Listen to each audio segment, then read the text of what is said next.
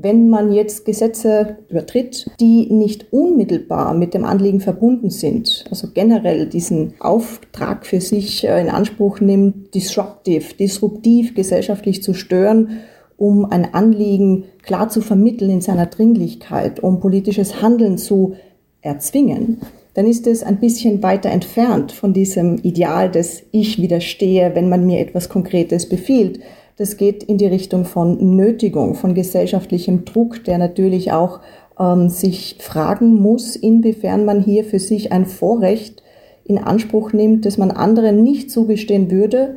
Denn die entscheidende Frage wäre, was ist, wenn das alle tun, die aus ihrer Sicht ein ganz, ganz wichtiges Anliegen vertreten? Weiterdenken, der Furche Podcast.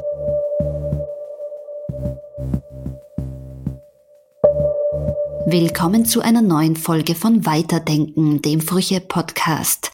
Mein Name ist Manuela Tomic, ich leite das Ressort Chancen. Die multiplen Krisen der Gegenwart halten zahlreiche Bewährungsproben für die Demokratie bereit. Wie man sie bewältigen kann und dabei Mut und Zuversicht bewahrt, stand im Zentrum der Herbsttagung des katholischen Akademikerinnenverbandes. Eine der Referentinnen war Marie-Louisa Frick. Sie forscht an der Universität Innsbruck zu den Fragen der Rechtsphilosophie, der politischen Philosophie und Ethik. Furche-Chefredakteurin Doris Hellenberger-Fleckel hat mit ihr über den aktuellen Klimaaktivismus, über zivilen Ungehorsam und über die zunehmende Moralisierung des öffentlichen Diskurses gesprochen. Willkommen, Frau Professor Frick. Freut mich sehr, dass wir Sie heute zu Gast haben. Wir möchten mit Ihnen über Mut und Zuversicht in Zeiten der multiplen Krise sprechen, vor allem vor dem Hintergrund dessen, was das für die Demokratie und für den öffentlichen Diskurs bedeutet. Freut mich, dass Sie da sind. Schönen guten Tag, hallo. Sie haben vor einiger Zeit bei der Herbsttagung des Katholischen Akademikerverbandes darüber gesprochen, über die Bewährungsproben der Demokratie in Zeiten der multiplen Krise. Und eine zentrale Bewährungsprobe ist aus Ihrer Sicht die Frage, inwiefern wir die Tugend der Konfliktfähigkeit noch haben, inwiefern wir uns mit Menschen unterhalten können oder streiten können, die eine andere, eine fundamental andere Meinung haben als wir. Wie ist denn das äh, also aus Ihrer Sicht mit dieser Konfliktfähigkeit im Moment bestellt?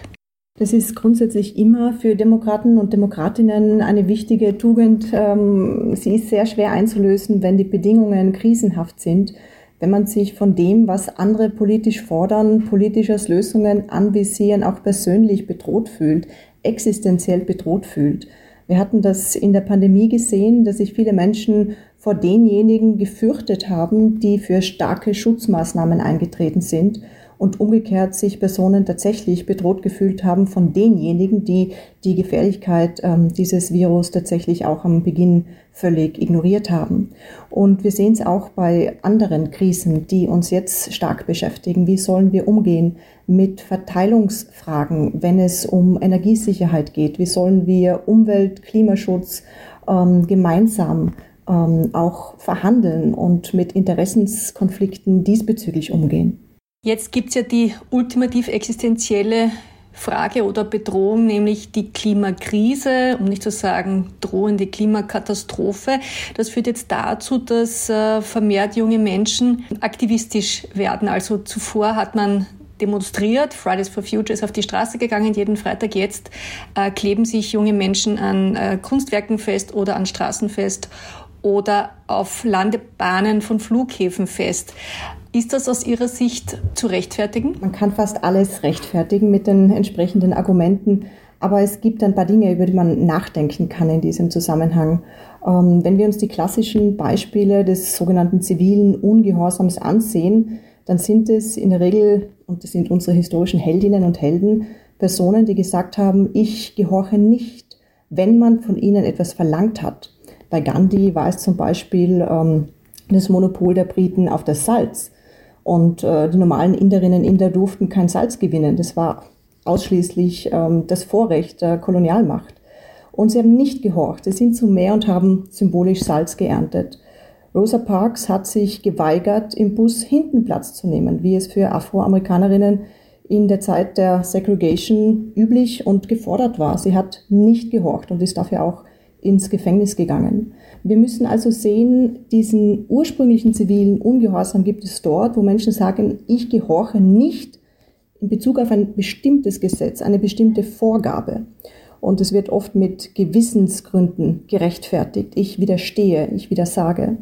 Wenn man jetzt Gesetze übertretet, übertritt, die nicht unmittelbar mit dem Anliegen verbunden sind, also generell diesen Auftrag für sich äh, in Anspruch nimmt, disruptiv, disruptiv gesellschaftlich zu stören, um ein Anliegen klar zu vermitteln in seiner Dringlichkeit, um politisches Handeln zu erzwingen, dann ist es ein bisschen weiter entfernt von diesem Ideal des Ich widerstehe, wenn man mir etwas Konkretes befiehlt.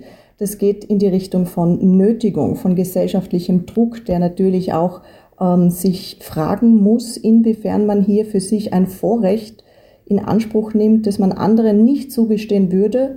Denn die entscheidende Frage wäre, was ist, wenn das alle tun, die aus ihrer Sicht ein ganz, ganz wichtiges Anliegen vertreten? Was macht das mit unserer Gesellschaft, wenn wir uns vorstellen, diese Mittel wären für alle jederzeit legitim? Da kommen wir sehr schnell auf eine schiefe Bahn. Das heißt, hier braucht es Selbstreflexion, hier braucht es auch natürlich die Ethik der Demokratie, als Richtschnur dort, wo vielleicht auch gesetzliche Graubereiche vorliegen. Was nehme ich für mich in Anspruch, mit welchen Gründen und was gestehe ich anderen nicht oder doch auch zu? Jetzt wird ja das argumentiert mit einer quasi Notwehr. Aktion wie eine, ein Feueralarm, das Haus brennt, die Erde brennt. Man muss jetzt was tun. Die Demokratie im klassischen bisher gekannten Sinne ist zu träge, kann das nicht mehr lösen. Wir schlittern in die Katastrophe. Es muss gehandelt werden. Ist das nicht legitim, so zu denken oder so zu argumentieren? So zu denken ähm, ist es auf jeden Fall legitim, legitim, so zu handeln, das muss man sich ansehen. Ähm, diese Kritik an der Demokratie, am sogenannten Gradualismus, wie es diese Aktivisten der letzten Generation oder Extinction Rebellion ja formulieren, diese Kritik an der Demokratie ähm, ist ernst zu nehmen, aber sie wirft eben auch die Frage auf, was ist die Alternative? Und wenn die Alternative in einer Diktatur von klugen, rechtschaffenden Menschen gesehen wird, ähm, dann ist es aus meiner Sicht eine problematische Alternative. Die Alternative wäre, Demokratie so neu zu denken und auch in die Zukunft hin zu denken, dass sie stärker auf Probleme reagieren kann, dass Debatten breiter, vertiefter, auch mit wissenschaftlicher Begleitung stattfinden, dass wir uns nicht drücken vor auch den unangenehmen Themen. Ich glaube, das ist ein ganz wichtiges Anliegen, dass man auch zu Recht als junger Mensch transportieren darf. Ähm, diese jungen Menschen haben das Gefühl, dass sie etwas erkennen, was andere übersehen, in der Dringlichkeit, in der Angemessenheit nicht einschätzen adäquat. Und das sind wichtige Stimmen in einer Demokratie. Klug ist es natürlich zu schauen, dass möglichst viele Menschen sich mit diesen Stimmen auch ähm, identifizieren können, dass sie mitgenommen werden auf diesem Weg. Und da habe ich ein bisschen Zweifel, ob das mit diesen Methoden gelingt, aber das müssen sich die betreffenden Gruppen selbst überlegen, mit welchen Handlungen, Protestformen komme ich zu einer äh, Mitte, die letztlich dann auch tragend wird als politische ähm, Grundlage für Entscheidungen und Druck auf die Politik. Nun ist es ja so, dass die Aktivisten und Aktivistinnen sagen, auch mit einer gewissen Plausibilität, dass ein Großteil der Wissenschaftler und Wissenschaftlerinnen hinter ihnen steht. Also dass die, die wissenschaftliche Erkenntnis der Status quo der evidenzbasierten äh, Wissenschaft genau das sagt, nämlich äh, es wurde seit Jahrzehnten verschleppt und es wurde nicht entschieden und man habe einfach nicht auf die Wissenschaft, auf die Forschung gehört. Nicht wenige Wissenschaftlerinnen und Wissenschaftler haben sich ja, tun sich mittlerweile schon aktivistisch hervor. Was ist mit diesem Argument? Ja, das ist natürlich ein, ein gutes Argument, nur kann man das auch global nicht so einfach dadurch lösen, dass man jetzt in Österreich äh, kleine Nadelstiche setzt das ist ein globales Problem und ähm, die Rolle von Wissenschaftlern Wissenschaftlerinnen in diesen Krisendebatten ist äh, eine ausgesprochen wichtige. Und wir müssen, glaube ich, viel stärker auch unsere Debatten wissenschaftlich begleiten lassen oder auch diese Stimmen äh, stärker zu Wort kommen lassen. Und zwar vielleicht nicht nur, wenn man einen oder eine Wissenschaftlerin in eine Diskussion setzt, sondern vielleicht einfach mal mehrere oder überhaupt Debatten und Diskussionen zwischen verschiedenen Disziplinen stärker zulässt. Ähm, ich glaube, dass die Wissenschaft uns unglaublich wertvolle Dienste dadurch leistet, dass sie uns sagt, was ist der Fall, dass sie mit relativ guten Methoden abschätzen kann, was wird passieren, natürlich nicht mit Sicherheit und Gewissheit, und dass sie uns auch warnen kann vor negativen Entwicklungen und dass sie uns hoffentlich auch sagen kann, mit welchen Mitteln wir unsere Ziele erreichen. Wichtig ist, dass Wissenschaftlerinnen und Wissenschaftler im politischen Diskurs ihre Rolle genau kennen, nämlich dieses begleitende Beraten, vielleicht auch warnen, wo es nötig ist, Lösungsmöglichkeiten vergleichend aufzeigen, ihre Kosten auch mitdiskutieren, dass sie aber nicht in die Rolle von Politikmachern schlüpfen, dass sie den Menschen sagen, was zu tun ist. Denn das ist eine gemeinsame Aufgabe des demokratischen Volkes. Das ist schwierig. Das hat sich schon während der Pandemie gezeigt, wo diese Rolle der Wissenschaft teilweise schon eine deutlich andere war, eben auch aus Hilflosigkeit der Politik gegenüber. Man wusste einfach nicht, äh, was Sache ist. Es gab dann Wissenschaftlerinnen und Wissenschaftler, die verschiedenster Meinung waren. Jetzt äh, im Bereich des Klimawandels ist es doch so, dass ein überwiegender Teil der Scientific Community einhellig äh, warnt vor etwas. Also ist auch hier also mit welchem Fug und Recht sozusagen kann man auch hier sagen, es muss eine, es müssen unterschiedliche Stimmen gehört werden, weil man könnte ja dann sagen, sonst kommen wir in eine falsche, falsche Balance, wie es vielleicht manche Sender oder wer auch immer sagt, dass man sagt, man muss auf jeden Fall eine andere Meinung dabei haben, auch wenn diese nur zwei oder drei Prozent der Scientific Community vertritt. Man muss auf jeden Fall schauen, dass es Wissenschaftler sind, die in der Forschung stehen, die tatsächlich zu diesen Fragen arbeiten. Und ich glaube, was äh, breit diskutiert werden sollte, sind die verschiedenen Szenarien die auch der Weltklimarat in seinen Berichten auflistet. Mit welchem Worst-Case-Szenario müssen wir vielleicht rechnen? Mit welchen Szenarien, die weit weniger drastisch ausfallen können für bestimmte Regionen der Welt, muss ebenfalls gerechnet werden. Zumindest, wenn man jetzt in eine größere ähm, Zeitschiene hineinblickt. Und da gibt es durchaus auch diese unterschiedlichen Sichtweisen. Wie schlimm wird es wirklich? Für wen wird es wirklich schlimm? Welche Regionen werden wie betroffen sein? Und ich glaube, dieser globale Blick, auch diese Unterschiede in den Blick zu nehmen, äh, ist sehr wichtig, damit wir nicht einfach das Narrativ haben, Leute, die Welt geht unter. Es wird verheerend werden für bestimmte Regionen dieser Welt und Menschen, die dort leben. Und man wird Lösungen finden müssen, bevor es zu spät ist, auch Anpassungslösungen. Man muss also vielgleisig politisch vordenken, was ist, wenn das oder jenes passiert oder bis dorthin nicht erreicht werden kann. Und für diese Debatten, glaube ich, fehlt uns noch ein bisschen das Bewusstsein, wie komplex das ist und ähm, wie wichtig es eben ist, hier verschiedene Stimmen zu hören, die uns auch ähm, hier leiten können.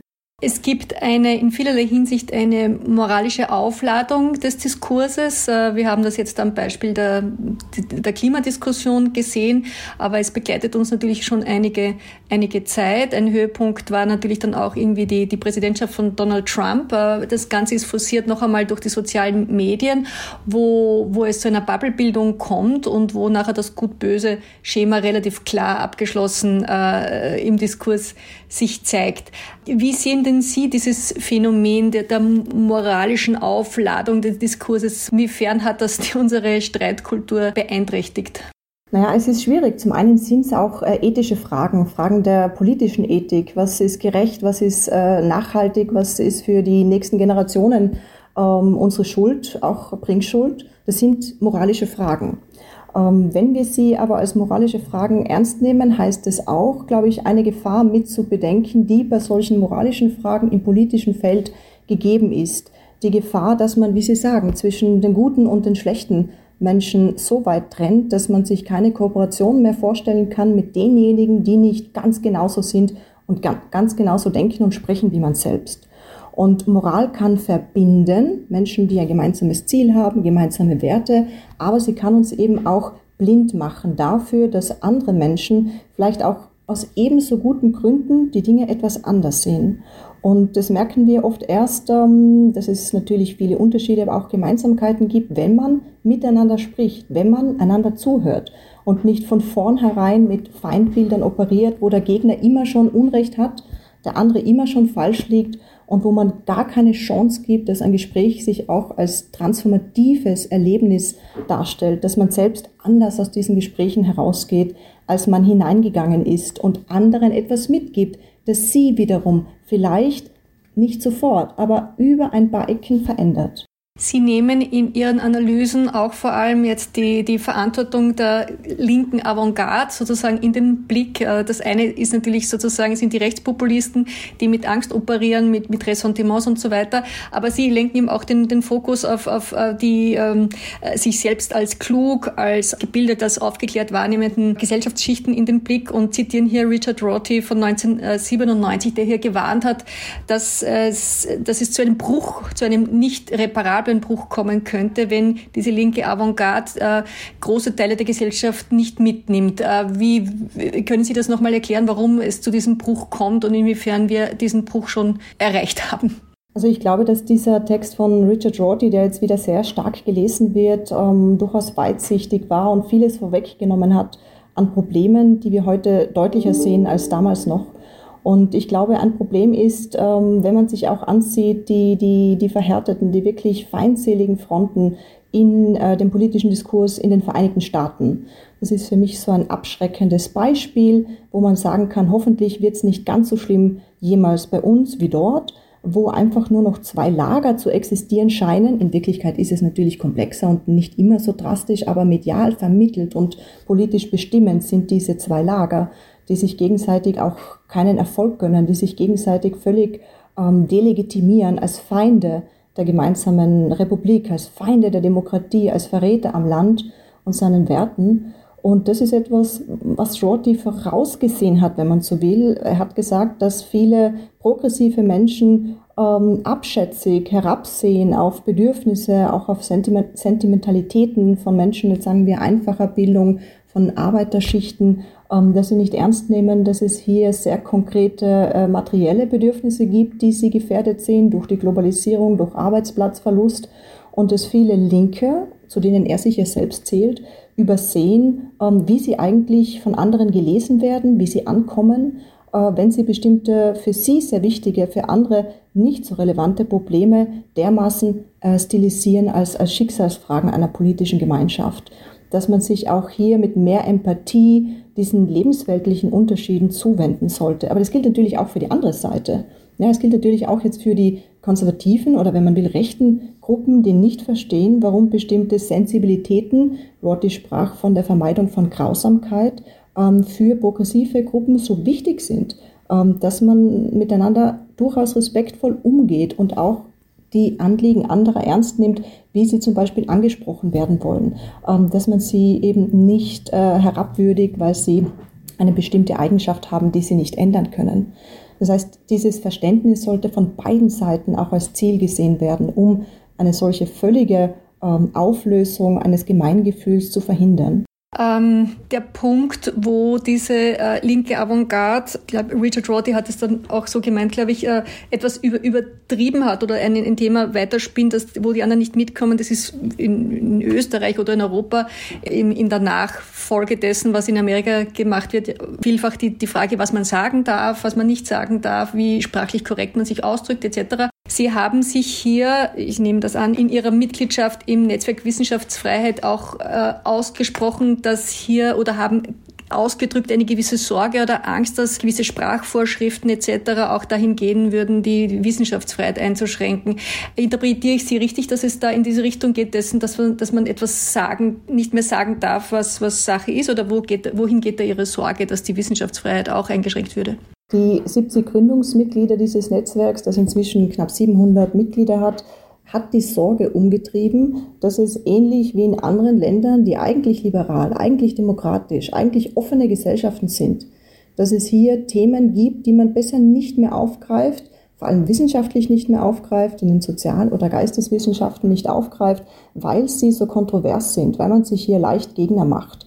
Und das betrifft vor allem Kolleginnen und Kollegen in nicht abgesicherten ähm, Positionen im Universitätsbereich, die sich vielleicht hier scheuen oder ganz risikoavers einfach nur noch das ähm, beforschen, was ohnehin ähm, quasi tadellos und ohne irgendwelche ähm, Bedenken erforscht werden kann. Das trifft ähm, Fragen der Migration, das trifft Fragen der Religionen, das trifft Fragen natürlich auch ähm, der ähm, Geschlechterforschung, der Geschichte, äh, Fragen der Rassismusforschung, Antisemitismusforschung, der Biologie, Es gibt eine Reihe von Fragen, auch die Genozidforschung, ähm, wo man diese Einschränkungen oft nicht sieht, aber wo viele, die in diesen Feldern arbeiten, sie spüren.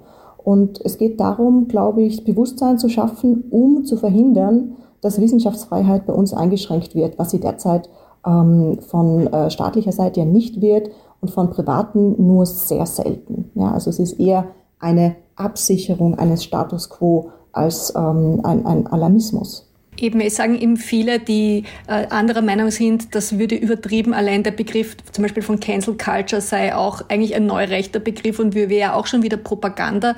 Äh, wie sehr sehen Sie tatsächlich eine, eine Gefahr jetzt in Europa an den Universitäten oder in Österreich, im deutschsprachigen Raum im Vergleich zu Amerika? Wie gesagt, der, der Trend ist, ist sichtbar. Dem gilt es meiner Sicht Einhalt zu gebieten. Ähm, Begriffe wie Political Correctness äh, oder Cancel Culture sind äh, problematisch, weil sie schon aufgeladen sind, wie Sie richtig sagen, mit verschiedenen Bedeutungen. Es gibt Versuche, das ein bisschen dann anders wieder zu formulieren, akademische Verbannungskultur zum Beispiel, ähm, Sprachcodes. Ähm, gemeint ist einfach das Gefühl von vielen Menschen, und das darf man nicht unterschätzen, das Gefühl, dass ähm, sie besser fahren würden, wenn sie opportunistisch agieren. Und in der Wissenschaft brauchen wir Leute, die den Mut haben, auch mal gegen einen Strom zu schwimmen. Und den Mut muss man sich leisten können, auch mit entsprechender Absicherung im System. Daher ist es, glaube ich, wichtig, vor allem für die nächste Generation, diese Freiheiten zu sichern. Bleiben wir gleich bei diesem äh, Wort Mainstream. Äh, Sie haben ja auch in Ihrem Vortrag äh, überhaupt betont, wie wichtig es ist, die Institutionen zu stärken. Zur Institution Staat haben wir schon gesprochen, werden wir noch sprechen, aber wenn wir jetzt mal bleiben, auch bei einer anderen Institution, nämlich die Medien, deren Image ja auch deutlich gesunken ist. Man ist jetzt noch kurz vor der Regierung beim Vertrauensindex in, in Österreich. Die Rede von Mainstream-Medien hat in gewissen Gesellschaftskreisen Konjunktur. Was haben die Medien falsch gemacht aus Ihrer Sicht? Ähm, ist, ist eine Fangfrage, weil ich glaube ja, ähm, es haben beide Seiten, ähm, die Konsumentinnen und die Medien, ähm, vielleicht die, die eine oder andere Nabelschau zu halten. Ähm, bei den Konsumentinnen fehlt mir an, an vieler Stelle auch eine kritische Medienbildung, was nicht immer individuelles Versagen ist, aber doch ein Systemproblem, das viele Menschen nicht unterscheiden können ähm, zwischen Medien, wo tatsächlich Menschen sich noch zumindest bemühen, zu recherchieren und Fakten zu checken, äh, und ähm, sogenannten sozialen Medien oder privaten Blogs, wo einfach gar nicht mehr klar ist, ähm, wer ist hinter diesen Informationen, wer steht dahinter und wer hat Interesse auch an gewissen Informationen.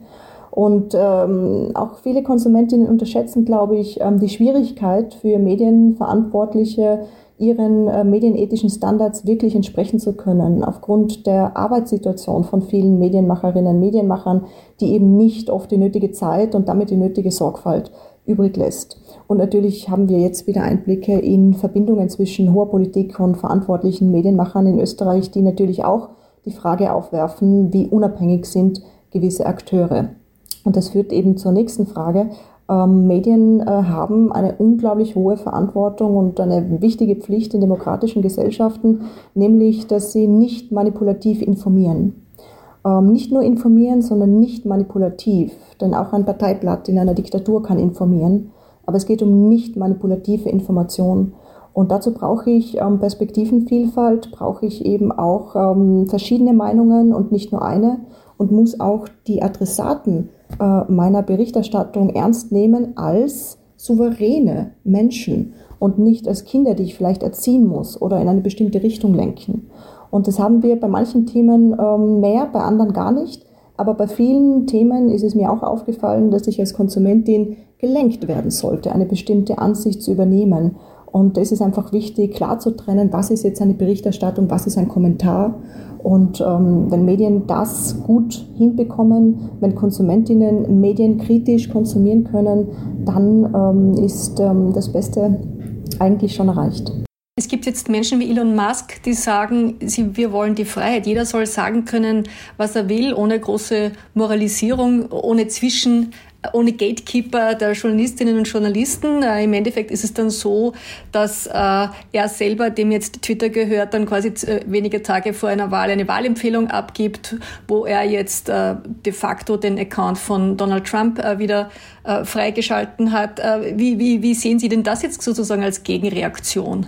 Also private ähm, Medienunternehmen, soziale Medien ähm, wie Twitter haben die Schwierigkeit, dass sie natürlich ähm, nicht öffentlich rechtliche Aufträge erfüllen, sondern privatwirtschaftliche Interessen äh, dienen und sich dann fragen müssen, wie geht das zusammen mit diesem Anspruch von Medien in demokratischen Öffentlichkeiten nicht manipulativ zu informieren?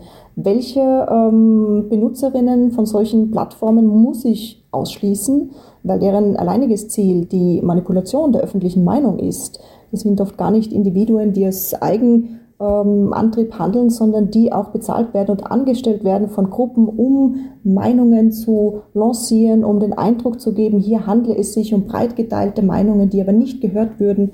Das heißt, wir haben das Problem dort, wo wir nicht wissen, wer eigentlich spricht, und das haben wir bei vielen ähm, sozialen Plattformen, sozialen Medienplattformen, dass wir hier auch Scheinwirklichkeiten erzeugen. Und das ist das Gegenteil von nicht manipulativer Information. Und es ist besonders bedenklich natürlich, dass ähm, eine der ersten Amtshandlungen von, von Musk war, auch das, das Menschen, die Menschenrechtsabteilung von Twitter aufzulösen. Ich glaube, inzwischen ist ein bisschen was korrigiert, aber da sitzen äh, Spezialistinnen, Spezialisten für internationalen Menschenrechtsschutz, die sich natürlich sehr genau ansehen, ähm, Gibt es jetzt in irgendwelchen Ländern Hetzkampagnen gegen ethnische Minderheiten? Müssen wir ähm, aufpassen, dass wir uns hier nicht zu deren Handlanger machen, ja, indem wir nicht zensieren, indem wir nicht eingreifen? Und ich glaube, es ist sehr, sehr wichtig, hier auch kritisch ähm, zu sein und zu sagen, nicht alles, was unterdrückt wird an Meinungen, ist gleich eine illiberale, undemokratische Zensur. Denn viele Meinungen werden lanciert, um andere Meinungen zum, zum Schweigen zu bringen. Und da gilt es, die Balance zu halten zwischen meiner Meinungsfreiheit, meiner Äußerungsfreiheit und auch die Freiheit der anderen, sich zu äußern, die aber vielleicht abgeschreckt werden durch Drohungen, durch ähm, Anpöbeleien, die dann sich zurückziehen aus dem Diskurs. Das heißt, ein starker demokratischer Diskurs ist nicht nur einseitig freiheitlich, sondern ist umfassend freiheitlich, indem er die negative Freiheit des einen, die Abwehrfreiheit, nicht zensiert zu werden, mit der positiven Freiheit anderer sprechen zu dürfen, in eine Balance bringt. Und ähm, das ist, glaube ich, ein ganz, ganz wichtiger Punkt auch für die Zukunft unserer ähm, Netzkommunikation. Ähm, es wird jetzt gerade daran gearbeitet, die Medienförderung neu aufzustellen. Ich weiß nicht, inwiefern Sie das beobachtet haben, aber was sind denn aus Ihrer Sicht die wesentlichsten Aufgaben des Staates, die er hier regeln muss, damit es hier diesen Diskurs, diesen öffentlichen, kritischen, demokratischen Diskurs weitergeben kann? Also es sind ganz viele ähm, kleine Fragen, äh, die im Detail zu klären sind. Wenn wir jetzt den öffentlich-rechtlichen Rundfunk in Österreich betrachten, ist, glaube ich, ein breit geteiltes und uns sehr, sehr wichtiges Anliegen die ähm, der Entpolitisierung, was den Stiftungsrat auch äh, des ORF betrifft, dass man hier ähm, wirklich eine Gewaltenteilung einführt zwischen der Politik und der vierten Gewalt, den äh, Medien. Und ähm, das ist ein Schritt, der sicher schmerzhaft ist ähm, im Sinne von alten und, und liebgewonnenen Gewohnheiten oder auch Pfründen. Aber hier wäre aus Sicht einer, einer sauberen demokratischen äh, Gewaltenteilung ähm, noch viel äh, zu tun. Es ist sehr, sehr wichtig, dass ein öffentlich-rechtlicher Rundfunk in Demokratien existieren kann neben privaten. Ähm, Private haben eben auch noch stärker Unterhaltungs- und finanzielle Gewinninteressen. Ein öffentlich-rechtlicher muss noch viel stärker, und das zeigt ja auch das ORF-Gesetz vorbildlich, muss noch viel stärker diesen nicht manipulativen Informationsauftrag erfüllen. Und man könnte vielleicht auch darüber nachdenken, den ein oder anderen Unterhaltungsauftrag ein bisschen neu zu formulieren. Was muss im öffentlich-rechtlichen wirklich alles als Unterhaltung geboten werden? Wie stärkt man den Informationszweig? Ich möchte jetzt am, am Schluss noch einmal zurückkommen, nämlich zum Staat und auch zur, zur Schwäche des Staates und dessen, was eine, wie Demokratie gestärkt werden kann. Mich interessiert hier ein Punkt, der auch äh, diskutiert wurde bei dieser Herbsttagung des Katholischen Akademikerverbands, nämlich das Verhältnis zwischen Staat und Zivilgesellschaft. Viele Menschen, die die Stärkung der Zivilgesellschaft als die wesentliche Säule sozusagen auch der Demokratie sehen, ob das jetzt eben Demonstrationen sind, ob das Bürgerräte sind, äh, ob das eben jetzt äh, Jugendliche sind, die sich irgendwo ankleben. Äh, wie sehen denn Sie dieses Verhältnis? Zunächst muss man mal fragen, was ist Zivilgesellschaft? Also es gibt den Staat als Institutionen, die einen verfassungsmäßigen Auftrag haben, Es gibt Bürgerinnen und Bürger, die sich engagieren und meistens tun sie das im Zusammenspiel, tun sie das in Kooperation mit Gleichgesinnten in verschiedenen Verbänden, in Organisationen, auch in Parteien und Vorfeldorganisationen. Ähm, all diese Organisationen und Verbünde, wo Menschen sich politisch engagieren, kann man als Teil der Zivilgesellschaft betrachten. Und eine Demokratie lebt davon, dass Menschen nicht nur sich zurücklehnen und, und schauen, was tun die anderen, sondern sich eben auch engagieren und einbringen, nicht überall zugleich, aber zumindest nicht ganz passiv und apathisch in dieser Demokratie zu Hause sind. Jetzt ähm, ist die Zivilgesellschaft eben nicht eine einzige Front, sondern da gibt es auch politische Unterschiede und Konflikte und daher muss man dann auch ähm, diese einzelnen Akteure individuell in den Blick nehmen und sagen, das ist ähm, belebend für die Demokratie, belebend für den Diskurs, das ist vielleicht äh, schädlich für bestimmte ähm, demokratische äh, Grundsätze. Wenn wir jetzt denken an das, was in Dreiskirchen passiert ist vor ein paar Tagen, man kann sagen, das ist Ausdruck von kleinen zivilgesellschaftlichen äh, Protestgruppen. Aber es Darf ich fragen, äh, worauf, was, was meinen Sie genau, damit alle, die dazuhören, jetzt wissen, wovon Sie reden? Diese aus meiner Sicht sehr geschmacklose Protestaktion vor ähm, dem Sammelzentrum Dreiskirchen, wo tatsächlich hier ein symbolischer Grenzzaun aufgebaut wurde. Ähm, diese Menschen da drinnen können am wenigsten dafür. Man könnte eben auch mhm. sagen, das sind auch Teile der Zivilgesellschaft. Das sind Menschen, die sich für ein bestimmtes Anliegen engagieren äh, mit solchen Protesten. Und deswegen würde ich nicht dazu raten, Zivilgesellschaft jetzt als so eine einheitliche Front zu sehen, wo alle, die sich da engagieren, schon der Demokratie einen Dienst erweisen. Das gilt eben auch für viele radikale Proteste, wo man etwas kritisch fragen muss, ähm, was macht das langfristig mit uns? Und ähm, nicht jedes Engagement ist an sich wertvoll. Aber da, was hieße denn das jetzt aus Ihrer Sicht, wenn es ja darum geht, die, die Demokratie zu stärken, äh, resistent zu machen gegen die Feinde der Demokratie äh, und gleichzeitig hier eben eine lebendige Zivilgesellschaft möglich zu machen? Was wären denn aus Ihrer Sicht die, die wesentlichen Punkte, die zu, zu wünschen oder zu fordern sind im Sinne der Demokratie und des Diskurses? Ähm, abgesehen von dem ewigen Klassiker Bildung, äh, möglichst frühe Demokratiebildung in Kindergärten, Schulen, bis Hochschulen natürlich, ähm, glaube ich, kann man sich auch fragen. Das ist eine Frage, die die gesamte demokratische ähm, Gemeinschaft sich stellen kann, inwiefern wir stärkere Mitbestimmungsmöglichkeiten brauchen, eine Balance, eine stärkere Balance ähm, zur repräsentativen Demokratie durch demokratisch, direkt demokratische Möglichkeiten der Entscheidung, damit Menschen vielleicht noch aktiver sich dann für ihre Anliegen einsetzen und diese Entscheidungsmöglichkeiten gemeinsam stärker besprechen, wenn sie wirklich mehr Macht haben, auch zu gewissen Entscheidungen beizutragen und nicht nur passiv zu warten, was jetzt die Politik beschließt, dass sie sich stärker als Teil der Politik auch wahrnehmen. Ich habe das zuerst schon angesprochen, die, die äh, Bürgerräte, die, die, haben Sie ja damals auch erwähnt. Das ist ja eine Form, sich direkt einzubringen. Gleichzeitig haben Sie ja betont, dass es nicht unriskant wäre. Könnten Sie das nochmal ausführen? Es kommt immer darauf an, welchen Zweck solche Bürgerräte haben. In der Geschichte kommt ja die Idee daher aus den Vereinigten Staaten, dass man äh, sogenannte Gruppen von potenziellen Wählerinnen repräsentativ abbildet und dann testet, wie die eigenen Wahlvorschläge in diesen Gruppen ankommen. Und man kann natürlich in solchen Verfahren herausfinden, wie Menschen ticken, wie weit sie gehen würden, wo ihre Kompromissbereitschaft endet, um zu erproben, wie realistisch gewisse Vorhaben sind. Man kann sie aber auch äh, natürlich nützen, um Expertinnen, Experten mit den normalen Bürgern zusammenzubringen. Und das ist, glaube ich, enorm wichtig. Gerade wenn wir davon sprechen, dass Wissenschaft mit zunehmender Skepsis von manchen gesehen wird. Gerade weil man immer so tut, als würde die Wissenschaft schon Politik machen. Ähm, dass man wirklich mal Expertinnen, Experten, Fachleute, das ist mein Lieblingsbegriff, nicht Expertinnen, zum Angreifen hat und dass die aus erster Hand sagen, das ist jetzt unser Wissen, daran forschen wir und so haben wir dieses Wissen erarbeitet mit diesen Methoden. Und das sind noch die Fragezeichen, die offen sind. Daran forschen wir weiter. Wie spannend, wie offen Wissenschaft eigentlich ist für jeden zum Mitdenken, ähm, eingeladen ist, auch Fragen zu stellen. Das zeigt sich oft zu wenig im politischen Diskurs. Deshalb finde ich das sehr wichtig. Aber jetzt einen Bürgerrat zum Beispiel zum Klima zu formieren und dann zu sagen, die Menschen, die dort zusammenkommen, etwas beschließen, das sind dann schon äh, verbindliche Entscheidungen für die Politik. Das kann auf Basis unserer Verfassung nicht funktionieren. Es wäre viel sinnvoller, solche Bürgerräte zu multiplizieren, in jeder Gemeinde solche Foren einzurichten, anlassbezogen zu großen Themen mit entsprechenden Fachleuten, mit guter Moderation äh, damit Menschen auch lernen, sich auszutauschen, damit es wieder breitere öffentliche Debatten gibt und nicht nur Menschen einfach schauen ähm, oder sehen, Debatten, das ist das, was so in den Talkshows passiert, was am Sonntagabend passiert, was mich aber nicht betrifft, sondern die Debatten müssen zu den Menschen kommen. Und solche Bürgerräte in diesem Verständnis wären eine wichtige Belebung der Demokratie.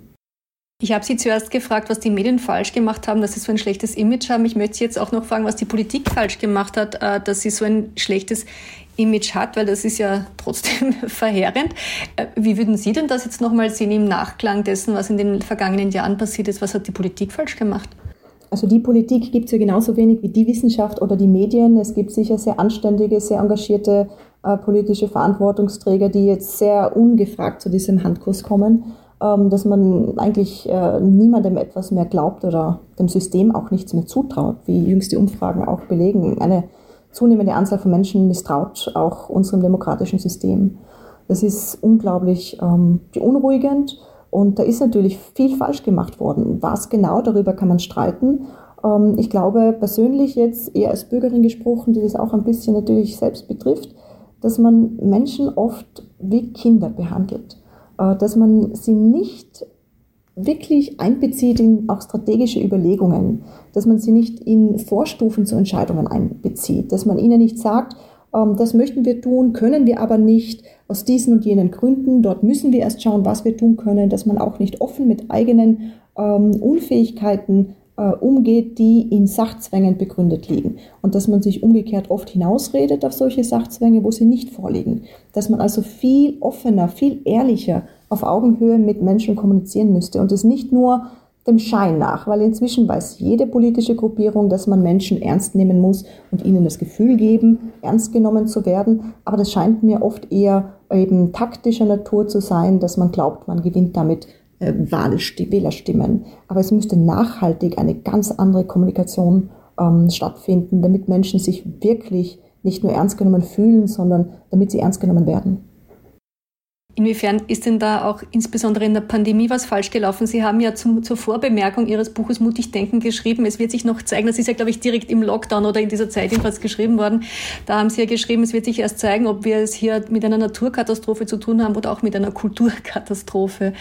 Äh, hat das äh, quasi unsere Kultur des Umgangs oder womöglich auch unseren Diskurs nachhaltig beschädigt aus Ihrer Sicht? Vielleicht nicht nachhaltig, aber ich glaube, man darf die Beschädigungen und Verletzungen, die bei manchen entstanden sind, dadurch, dass man sie quasi nicht gehört hat, in ausreichendem Maße nicht unterschätzen, weil die auch als Verletzungen fortbestehen, als Kränkungen auch in anderen Debatten wieder aufpoppen und sichtbar werden. Ähm, man kann in einer Pandemie nichts richtig machen, man kann nur sehr vieles falsch machen. Ähm, realistische Erwartungen sind natürlich äh, wichtiger als jetzt utopische ähm, Ideale ähm, ja, Vorgaben. Aber ich glaube tatsächlich, ähm, dass man mit Menschen auch Tacheles reden kann.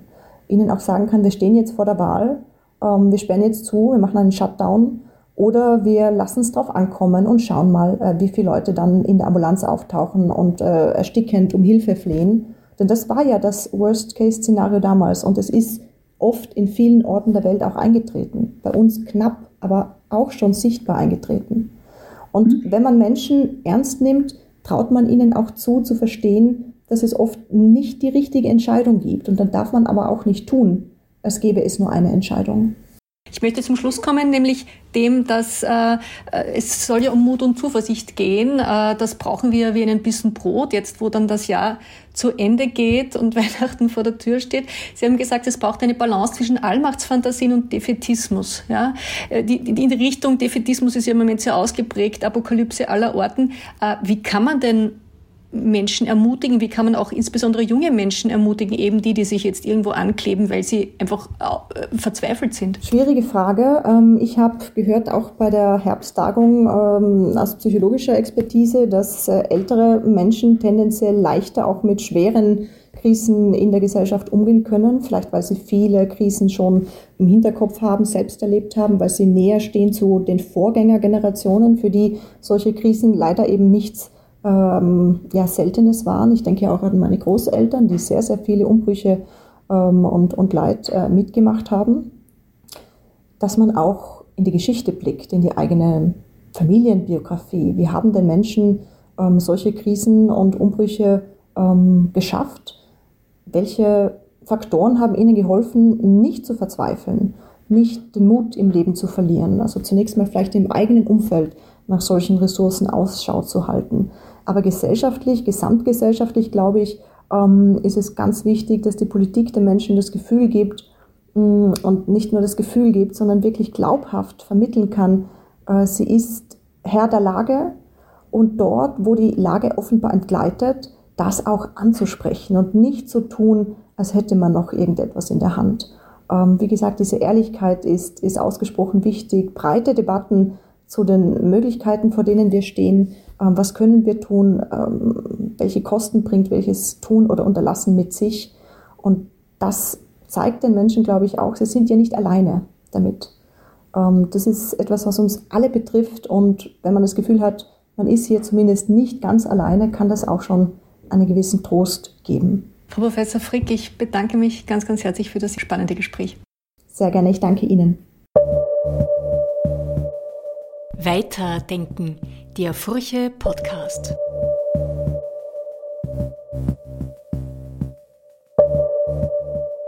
Das war eine neue Folge von Weiterdenken, dem Furche Podcast. Auf furche.at slash podcast finden Sie alle Folgen zum Nachhören. Möchten Sie die Furche abonnieren, dann besuchen Sie uns doch auf furche.at slash abo. Mein Name ist Manuela Tomic, ich leite das Ressort Chancen. Schön, dass Sie dabei waren und bis zum nächsten Mal.